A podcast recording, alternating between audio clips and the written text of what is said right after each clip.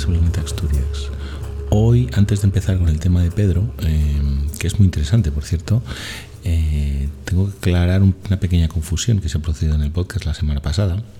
Eh, salieron dos capítulos el mismo día y a la misma hora. Estaba, fue un desliz por mi parte porque había un capítulo que estaba programado. El capítulo de los hidroaviones, que ya para estas alturas lo habrá escuchado todo el mundo, eh, estaba programado para salir la semana que viene. Entonces, eh, bueno, lo que vamos a hacer la semana que viene es continuar con la segunda parte de ese capítulo de hidroaviones, que ya está grabada de antes. Y, nada, bueno, pues eh, solamente aclarar la pequeña confusión de, de calendario y programación que ha habido. Así que nada, vamos a empezar con el tema de Pedro.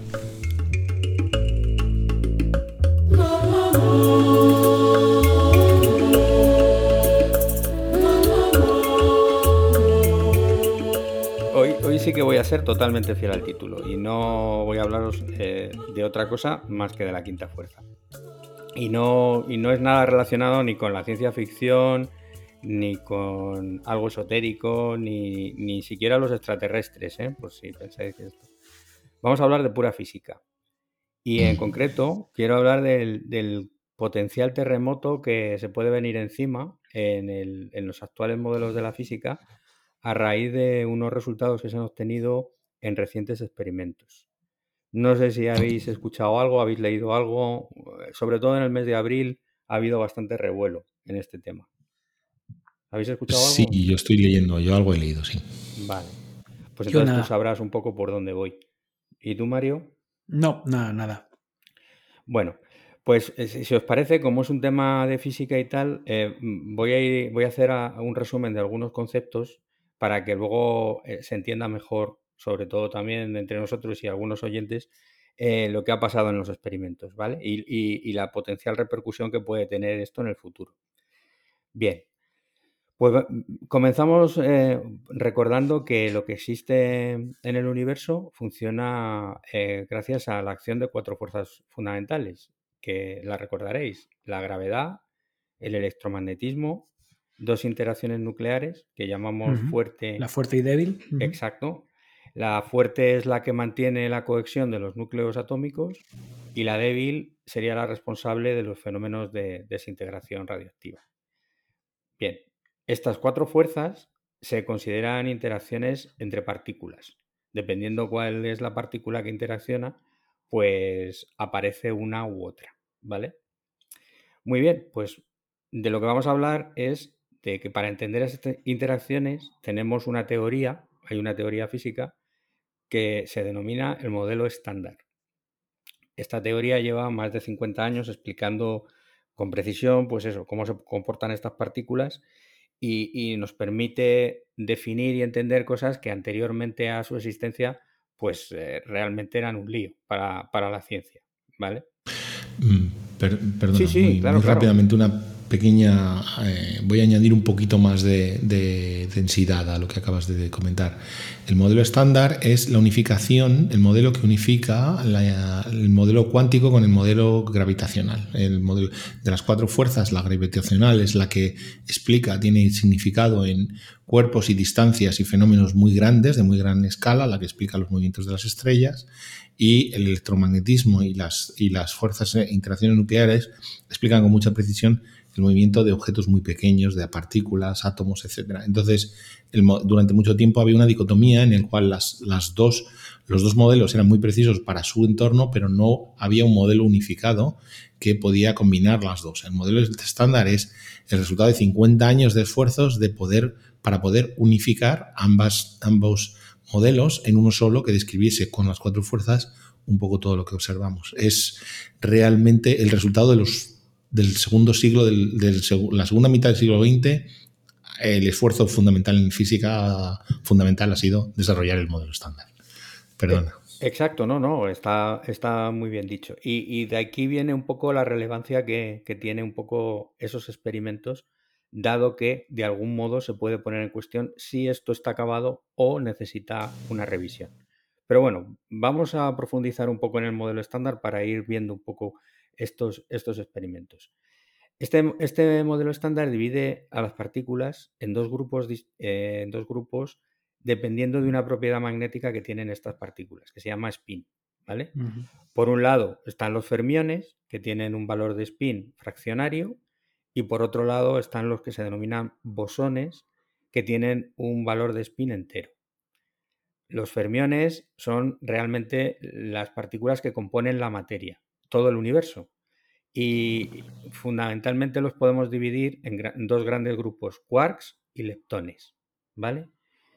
Dentro de es como si fuera una tabla periódica de los elementos, pero de partículas. De partículas, efectivamente. Bueno, dentro de estos leptones está el archiconocido electrón, ¿vale? Que este, bueno, pues todo el mundo lo conoce porque de todo, yo creo que estudiamos en el, en el colegio, se estudian las partículas que componen el átomo, que son protones, neutrones y electrón. Bueno, pues este electrón es un leptón. Y luego va a entrar aquí un primo mayor, vamos a llamarle, mayor porque es unas 200 veces más grande, que se llama el muón. ¿Vale? Es importante que os quedéis con esta partícula porque es un protagonista en toda la historia que vamos a contar, a contar ahora. Por otro lado, los bosones, que son partículas de intercambio, podríamos decir, y son las responsables de la interacción que forman las cuatro, las cuatro fuerzas. Los bosones denominados W y Z serían los responsables de la interacción débil eh, el gluón sería el de la interacción fuerte, que esas son las fuerzas nucleares. Luego tendríamos el fotón, que esto también yo creo que es bastante conocido, que sería el responsable del electromagnetismo. Y por último, el gravitón, que sería el de la fuerza de la gravedad. Bueno, pues ya tenemos las presentaciones hechas. Yo creo que ahora pues ya podemos ir entrando en materia, ¿no? nunca mejor dicho. Bueno, como os habréis dado cuenta, hasta ahora estamos hablando solo de cuatro fuerzas. Y cuando hablábamos, yo en el título decía una quinta fuerza. Y esto es por donde viene el tema de, la, de los experimentos que os voy a contar ahora. Porque para poder dar explicación a los mismos, podría haber una puerta abierta a que existiera una quinta fuerza y por tanto otro tipo de partículas. Vale. Mm, Cosas que me una cosa, para dar mm, una idea de lo importante que puede llegar a ser encontrar una quinta fuerza para explicarlo todo, pues no sé, no sé, es como de repente darte cuenta de que en el campo de fútbol hay una tercera portería o algo así y nadie la había visto hasta ahora. O sea, es absolutamente enorme el decir que todo se puede explicar y que hay una quinta fuerza. Es, es un buen ejemplo, es como si en el fútbol se pudiera de pronto jugar a dos niveles distintos. O sea, entraras y dijeras, no, pero si hay eh, otra dimensión, ¿no? Entra, pudieras marcar. Podemos jugar de lado en vez de, de para adelante y para atrás. jugar al lado, y abajo y tal, efectivamente. Bueno, pues vamos al primer experimento, si os parece, ¿vale? El, primero se llevó a cabo en el 2019 en el Instituto de Investigación Nuclear de Ciencias de Hungría, el Atomki. Y entonces allí estaban estudiando el comportamiento del átomo de helio excitado y cómo emite luz a medida que se descompone, ¿vale? Si os parece, vamos a explicar lo del átomo excitado porque suena como otra cosa y yo creo que conviene aclararlo. No he querido interrumpirte con un chiste. ya lo digo yo porque no, os veo la cara, pero sé que lo estáis pensando. Bueno, pues decimos que un átomo está excitado, ¿vale? Cuando eh, alguno de sus electrones, que hemos antes explicado que estaban orbitando, captura energía y en lugar de estar en el estado, digamos, base o de reposo, podríamos decir, sube en su órbita y se aleja del núcleo, ¿vale? Eso sería lo que en física se denomina un átomo excitado. Vale. Pues en el experimento lo que, como hemos dicho, era descomponer este, este helio, ¿vale? En estado excitado. Lo que observaron fue que las partículas en las que se descomponía lo hacían en un grado de 115 grados, que es mucho más alto del que podía prever el modelo estándar. Así que los físicos se pusieron a pensar y, para explicar el fenómeno eh, pensaron y calcularon que lo que podía ocurrir es que en el momento que el átomo se desintegra, ¿vale? El exceso de energía que produce esa escisión como sabéis, a través de, la ecuación de Einstein, ¿vale? La energía y la masa se pueden, digamos, son e-, equivalentes o pueden transformarse una en otra, pues ahí se crearía una nueva partícula que rápidamente se descompondría en positrones y electrones. ¿vale? Eh, también aquí convendría entrar en el concepto de antimateria. Toda partícula tiene su... Antipartícula. Exactamente, antipartícula, ¿no? Como su Moriarty, digamos. Es, que se anula, ¿no? Una cosa con la otra. Estaba yo pensando en, otros ejemplos, pero vale, Sherlock Holmes y Moriarty. Sí, es como su antígona, ¿no? Eh, y la creación de esta partícula, claro, pues no está en el modelo estándar, porque esta partícula no, no se contempla. Así que le pusieron un nombre, que como son húngaros, pues le pusieron un nombre súper chulo que es bosón protofóbico X17, que parece más un robot, parece más, a mí me recordaba cuando, cuando lo estaba, cuando investigaba sobre todo este tema, me recordaba a Mazinger Z, ¿no? Que parece que cuando salían los malos tenían nombres así más o menos. Em, robot es una palabra checa, o sea que tampoco vas muy lejos. Pues, pues vamos bien, vamos bien. Bueno, lo de protofóbico es porque parece que no le gustaba mucho el tema de los protones y, lo de X17 pues porque su masa está alrededor de los 17 megaelectronvoltios, que para hacernos una idea es como unas 33 veces más de lo que tiene un electrón, ¿vale? Bueno, pues parece que esta partícula podría, por supuesto, al, haber partículas, las partículas, como hemos dicho antes, interactúan y pueden ser responsables de fuerzas, con lo cual la existencia de esta partícula podría dar a suponer que puede haber una quinta fuerza dentro de la naturaleza.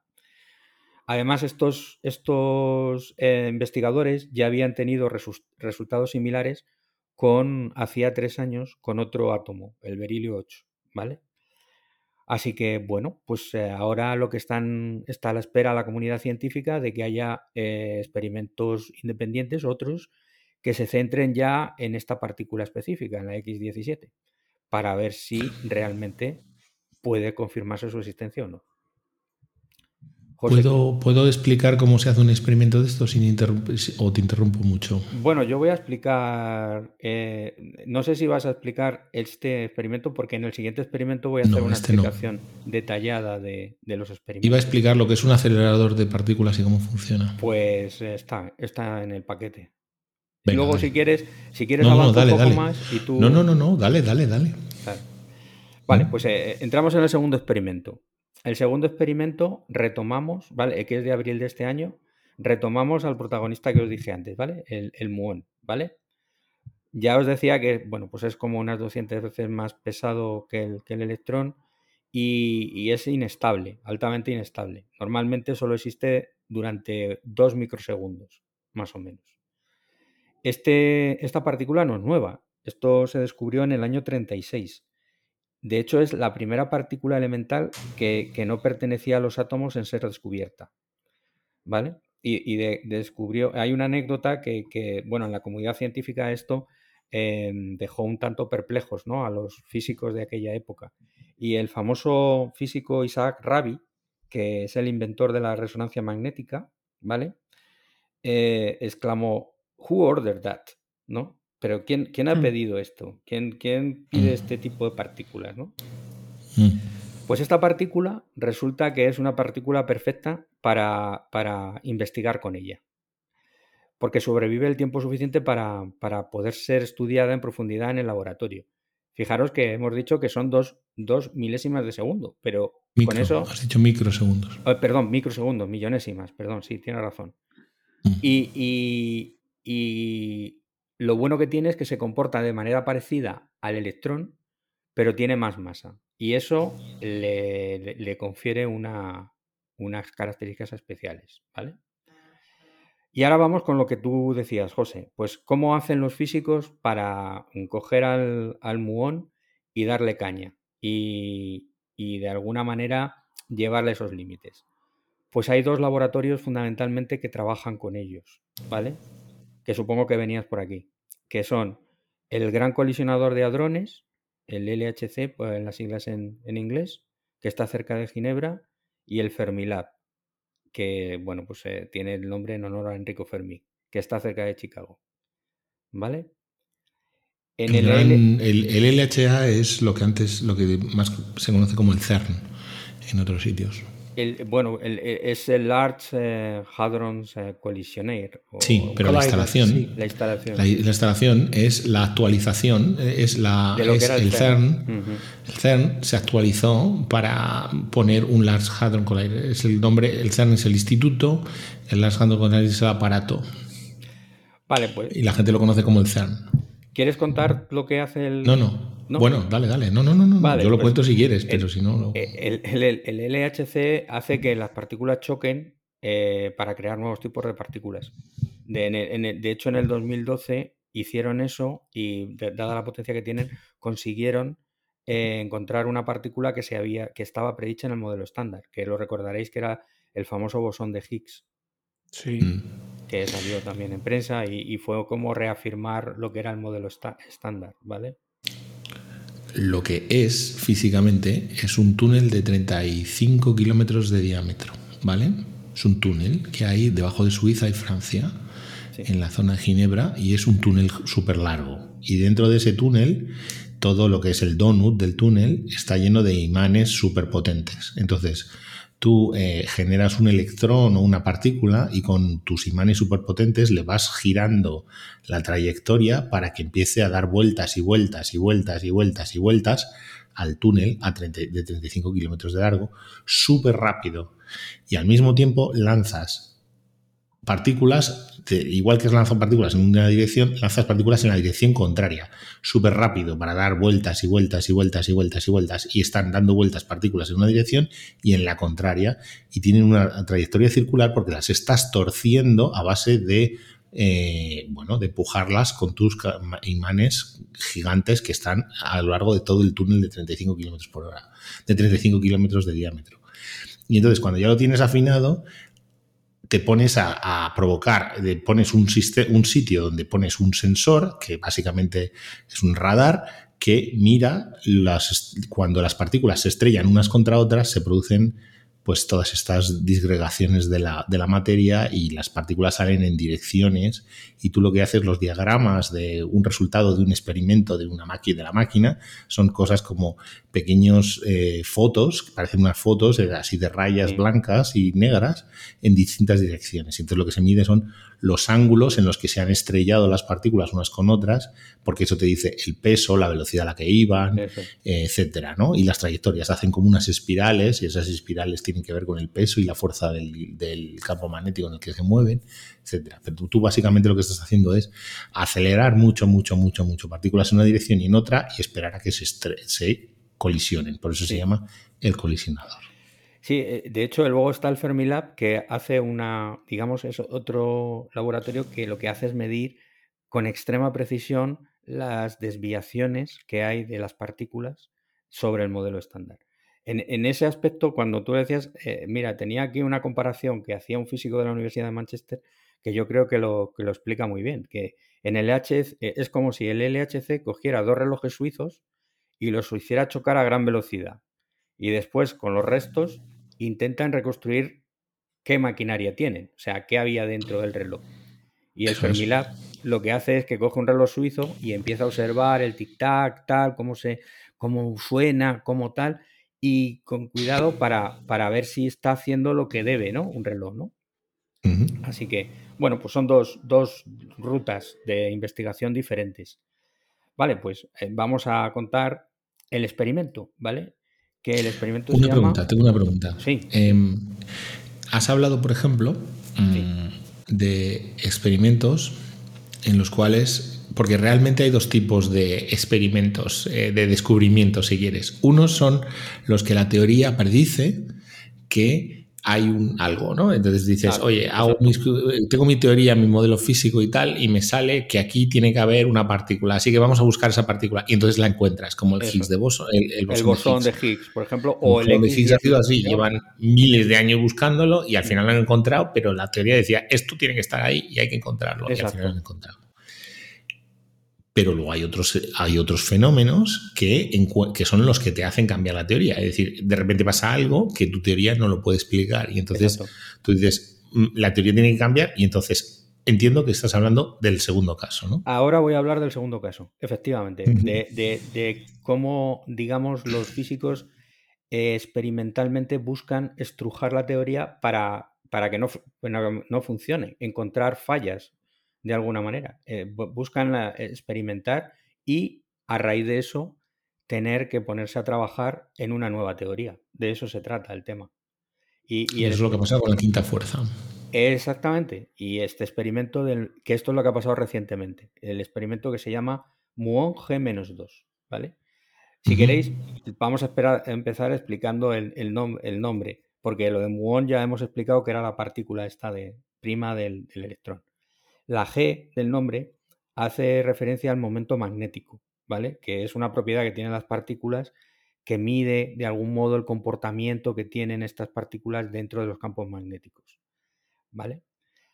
Bueno, hay una fórmula establecida mm, en el 1928 por un físico Paul Dirac en el que, bueno, él calculó que el momento magnético de esta partícula en concreto, del muón, debería de ser 2, ¿vale? Pero claro, ese cálculo está basado en el vacío teórico, ¿vale? Pero sabemos por física que cualquier partícula que está en el universo, por así decir, está en el vacío cuántico, no está en el vacío teórico. Así que esa fórmula de Dirac tiene que estar corregida por un efecto que le podemos llamar ruido cuántico, que surge porque de algún modo, según la teoría cuántica, todas las partículas del universo interactúan unas con otras de algún modo. Por eso, por eso el factor, digamos, eh, se llama G-2 porque lo que se quiere establecer es esa diferencia, ¿vale? Y esto hable, muy bien, como tú decías también antes, dos líneas de investigación distintas, José. Por un lado, la medición empírica, es decir, ponerte con cacharros a, medir cuál es la desviación que tiene eh, esa G, ese, ese momento cuántico, magnético, perdón, eh, frente al 2. Y por otro lado, ponerte a calcular según la mecánica cuántica y el modelo estándar, cuál es esa desviación. Lo apasionante de este descubrimiento, de este experimento, vamos, es que ambas teorías han ido en paralelo. O sea, se ha ido, por un lado, cada vez midiendo con mayor precisión esa desviación y por otro lado, también calculando con mayor precisión esa desviación. ¿Vale? Bien, pues ahora nos situamos en 1998. Damos un saltito hacia atrás. Fijaros, ¿eh? Estoy hablando de esto, una noticia de que apareció en abril y ahora os llevo a 1998 para que veamos estos ensayos y experimentos lo que conllevan desde el punto de vista temporal. 20 años pues no son nada. ¿Eh? 20 años no son nada. Nada, claro, claro, y feliz tu mirada. Pero. bien, bien, ahí les he dado. Dos jornadas, dos jornadas de estudiantes de física. Claro. Bueno, pues físicos de la Universidad de, de, de Brookhaven, en, Long Island, del laboratorio que hay allí, en Nueva York, se pusieron a, hacer la medida precisa, ¿vale? Para, para medir bien esa diferencia. Cogieron un acelerador, ¿vale? De partículas eh, que creaba haces de muones, porque ahí necesitas, bueno, una cosa que se llama sincrotón de gradiente alterno, que eso les da lo que generaba los muones. Y eso los enviaban a un anillo de almacenamiento de 15 metros de ancho, que era como una especie de pista de carreras grande controlada por imanes superconductores. Vale. una versión pequeña de lo, del acelerador de partículas. exacto. Claro, ellos ponían el campo magnético calculado para un momento magnético de 2, que era el, digamos, el teórico. Así que haciendo girar y girar y girar y girar allí a los muones, podían observar cuál era la desviación que tenían frente a ese 2. Porque si no, si hubiera sido y se hubieran quedado siempre en el 2, no no tendrían desviación, por así decir, sobre el eje, ¿no? Vieron que si no, se, sale para afuera o se va para adentro. Es como cuando en un coche giras el volante más o menos, de que lo que te pide la curva. Si lo giras menos, te vas para afuera. Si lo giras de más, te vas para adentro. Exactamente así. Exactamente así. Vale, pues el valor eh, que obtuvieron de G, pues discrepaba de la predicción del modelo estándar lo suficiente como para decir, hostia, aquí puede haber algo. Es decir, nuestros cálculos eh, puede ser que no, no, dan. Hay una desviación entre lo que calcula el modelo estándar y lo que nosotros estamos midiendo.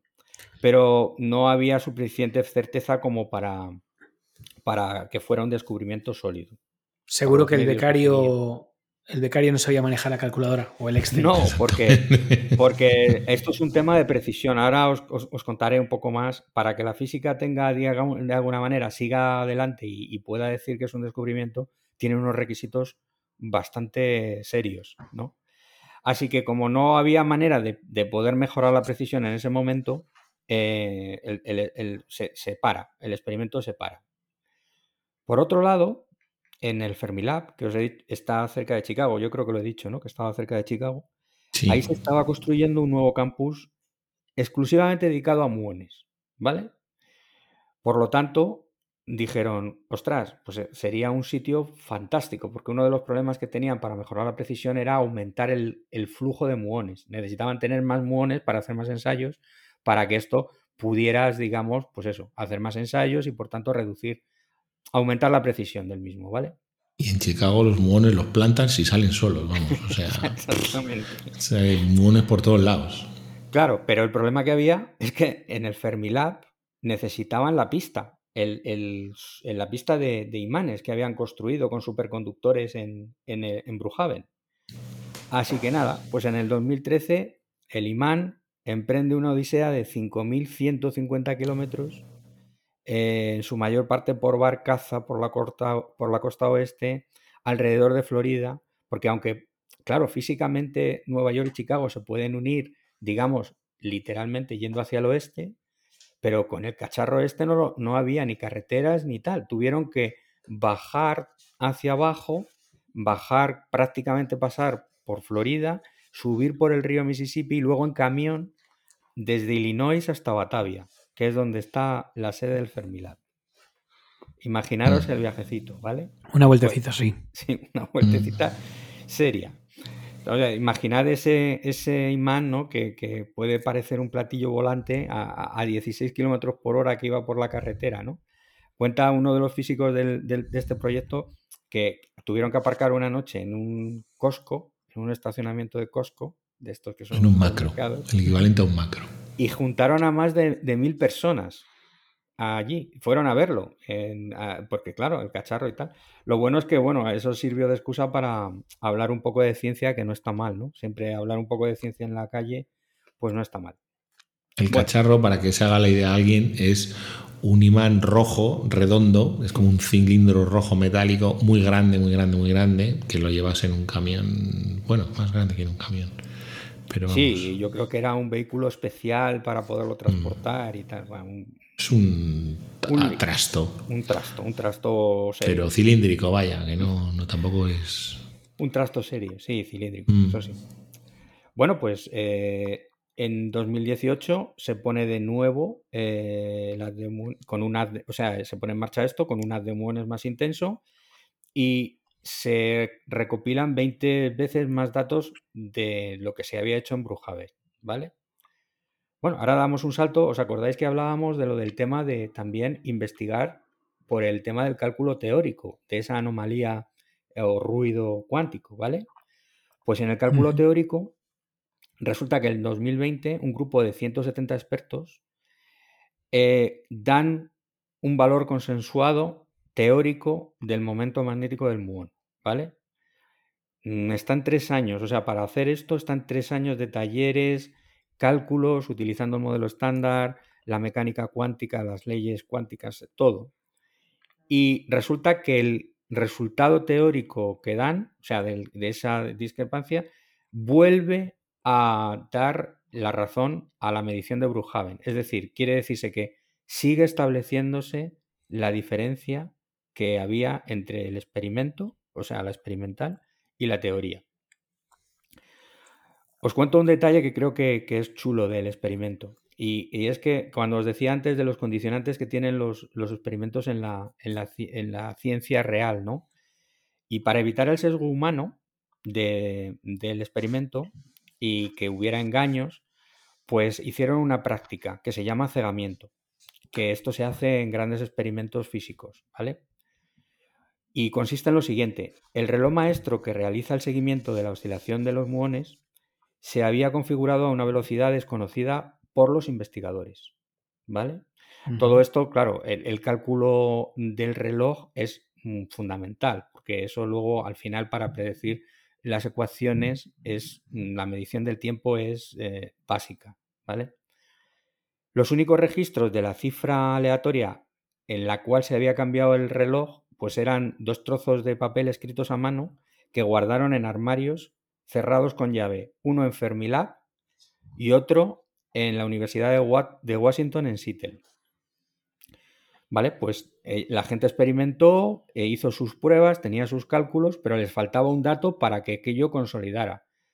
Bueno, pues hicieron una ceremonia, podemos decir, el 25 de febrero, ¿vale?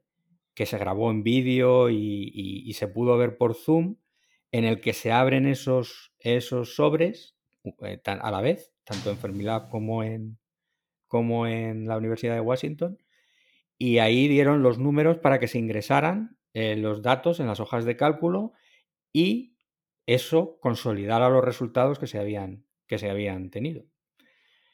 Y, ahí es donde pues, volvió a confirmarse que las mediciones que se habían hecho en Bruhaven eran correctas. Hablábamos de precisión. Eh, para que os hagáis una idea, este experimento trata de medir el momento, este efecto, el momento anómalo del muón, con una precisión de 140 partes por mil millones, que sería cuatro veces más de lo que se obtuvo en el experimento de Bruhaven, que mm, yo creo que, según he investigado, es la medición más precisa que se ha logrado en la historia por el momento. No ha habido eso. Lo que pasa que, bueno, de momento eh, también tengo que deciros que la información que ahora de la que se está extrayendo todo esto es solamente el 5% de toda la información disponible. O sea, el análisis del 5% de los datos extraídos en el experimento. Todavía queda por, avanzar y eso es lo que está generando tanta expectación. ¿no? Con estos datos, lo que se ha confirmado, como he dicho antes, son el experimento que se realizó anteriormente en Brookhaven. Cuando combinas los dos, el hecho de que los dos experimentos hayan dado un resultado igual, calculan que las probabilidades de que esta discrepancia, es decir, de, que la medición experimental fuera simplemente coincidencia, o sea, que se realice por mero azar, es de una entre 40.000, ¿vale? A eso se le llama 4 sigma. Eh, dentro es. ¿Perdón? No, no, eso es. Es que estaba yo pensando que merecería la pena hacer un podcast sobre las sigmas y eso es, cómo, cómo un poco por el rigor científico, eh, cómo, cuándo se considera un descubrimiento descubrimiento, cuándo se considera una teoría, etcétera. Pero si pues vas a explicar. Voy, a explicar simple, brevemente qué que, es eso. Las estrictas normas de la física actual de partículas dicen que no se puede hablar de descubrimiento de momento porque el umbral es 5 sigma, que es una probabilidad entre 3,5 millones de que, esté equivocado, de que esté mal hecha la medición. Exacto, exacto. Entonces, se tienen que seguir analizando porque se han seguido haciendo pruebas, pruebas, pruebas. Si se sigue confirmando que siguen de alguna manera, pues claro, ya serán 3, 4, 5 coincidencias y así vas de alguna manera eh, o sea, aumentando el sigma, ¿vale? Pues, pues estos resultados eh, equivalen a, pues digamos, eh, según muchos físicos actuales, que si este desacuerdo persiste, muchos de ellos dicen que esto será probablemente un premio Nobel. No tienen dudas al respecto. Vamos. Y tanto este experimento como el que he contado antes del bosón X17, pues lo que puede hacer, como hemos dicho antes, es la revisión del modelo actual, estándar, dando entrada a nuevas partículas y a la supuesta quinta fuerza de la que yo hablaba. La de la quinta fuerza creo que es importante porque sabéis que hay partes de la física que todavía no, se explican, como por ejemplo una cosa muy interesante que es la materia oscura. Que la materia oscura forma, se calcula, eh, más o menos puede ser conforma la cuarta parte de la materia del universo. Y de momento solamente podemos, hemos podido inferir su existencia. Con lo cual, es un poco lo que comentabas tú antes, José, la importancia que puede tener eh, estos experimentos para que abramos a una nueva, a un nuevo modelo estándar que dé cabida a lo mejor a una nueva fuerza, nuevas partículas que, mm, que nos puedan dar explicación a esa materia oscura. Y bueno, ya está. Yo solamente, para mí, solo deciros pues lo, hermoso que me parece ver cómo eh, lo que es la naturaleza puede, de alguna manera, al final explicarse a través de la lógica de las matemáticas y, de la física, ¿no? Mm. Y, poco más. Esto era lo que os quería contar. Casi nada, un premio Nobel a punto de caer. Sí, sí, sí. Yo, yo creo que me molaría mucho que esto se produjera. Más que nada porque, bueno, eh, a los que nos gusta el apasionante mundo de la física, eh, creo que, bueno, pues esa, esa explicación que falta, ¿no? sería muy reconfortante el, poderlo, aparte del avance, lógicamente, que luego eso tendría la trascendencia que tendría en los avances tecnológicos futuros. Es, em, es interesante porque cuando nosotros en nuestra época, por decirlo así, formativa, leíamos sobre bueno, eso, la dualidad del el modelo dual de la mecánica cuántica y la teoría de la relatividad y tal, y, hasta cierto punto desesperabas, ¿no? Porque lo que leías en ese momento era, es imposible que estas cosas encajen y tal, es imposible y tal, y, siempre te han quedado en el imaginario colectivo, pues eso, gente como Einstein, tan listos y tal. Bueno, pues ha seguido habiendo gente como Einstein y se ha seguido avanzando. Es decir, Einstein realmente está muy superado, si quieres, eh, hoy en día, ¿no? Son 100 años de, las mayores mentes del mundo pensando y utilizando no solamente los avances técnicos, sino también, pues oye, en mejores métodos de análisis matemático y gente que es listísima. Y entonces, bueno, pues sigue habiendo descubrimientos muy fundamentales este descubrimiento hay una cosa que, mm, si me parece que te ha faltado algo, es eh, un poco el vínculo con en qué nos afecta a nosotros como personas eh, todo esto. A mí me parece, aparte de, que bueno, vaya a haber algo, un, algún, la hija de un científico que mata a los rusos y que descubre una máquina del tiempo que luego tiene que venir pues no sé, el cachas que queráis, yo que sé, que Anu Reeves a salvarla para, para que los rusos no le roben la máquina y pueda tenerla el presidente de Estados Unidos para garantizar la libertad. Aparte de eso, que eso es lo que pasa con todos los descubrimientos, eh, por ejemplo, esto del tema de la materia oscura tiene mucha chicha porque tiene una chicha filosófica, que es la materia oscura es mm, un elemento fundamental para saber si nuestro eh, universo es abierto o cerrado. Es decir, el universo va a continuar expandiéndose continuamente y no va a parar nunca de expandirse, o en un momento dado se va a parar de expandir porque la gravedad va a frenar todos los, todo el universo y se va a contraer hasta eh, hacer un Big Crunch, que es lo contrario de un Big Bang. Bueno, pues para que eso sea, para saber si el universo tiene un fin gravitatorio o no, o tiene un fin térmico, porque no, el segundo principio de la, de la termodinámica lo mata, que es un tema profundamente filosófico. Eh, la materia oscura es fundamental. Entonces, si hay mucha materia oscura, tenemos un tipo de fin del universo. Si hay, un, si hay poca materia oscura, tenemos otro tipo de fin del universo. Eso puede tener implicaciones filosóficas, religiosas, como tú quieras, pero sí que nos afecta en la realidad saber que el universo va a terminar de una forma u otra, ¿no? Entonces, bueno, eh, ya sé que es una conexión que no todavía no tenemos a la hija del científico que van a venir a secuestrar los rusos, pero aparte de eso también eh, hay, otras, hay otras cosas en las que también nos afecta, ¿no? Sí, no, totalmente, totalmente. A ver, eh, todo esto a, mí eh, me apasiona tanto el tema esta de la física teórica y tal, porque aparte que me, me seduce todo el lenguaje, etcétera, sí que veo completamente esa trascendencia. O sea, em, todas estas. El, tener un modelo em, matemático que te de alguna manera pueda describir con el mayor detalle posible cómo interactúa la naturaleza, pues es que eso ya extrapola, es decir, es poner en la mente humana los fenómenos del universo, que ya de por sí eh, creo que ese es uno de los grandes logros que ha tenido el ser humano, ¿no? Cómo ha modelizado eso, eh, con qué sofisticación.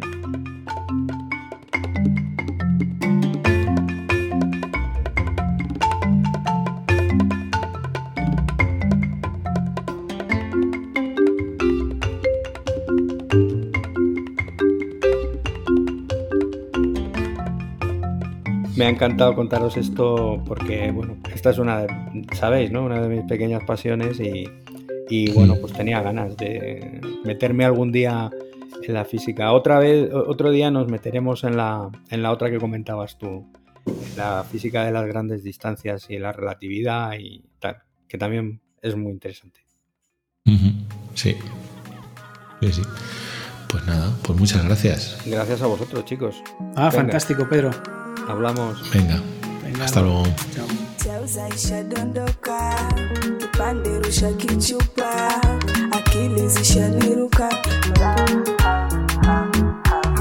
Kampani kwanza mina basije kutudhihaki.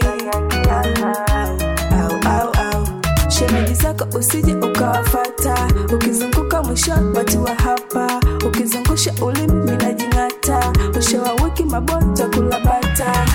Yeah.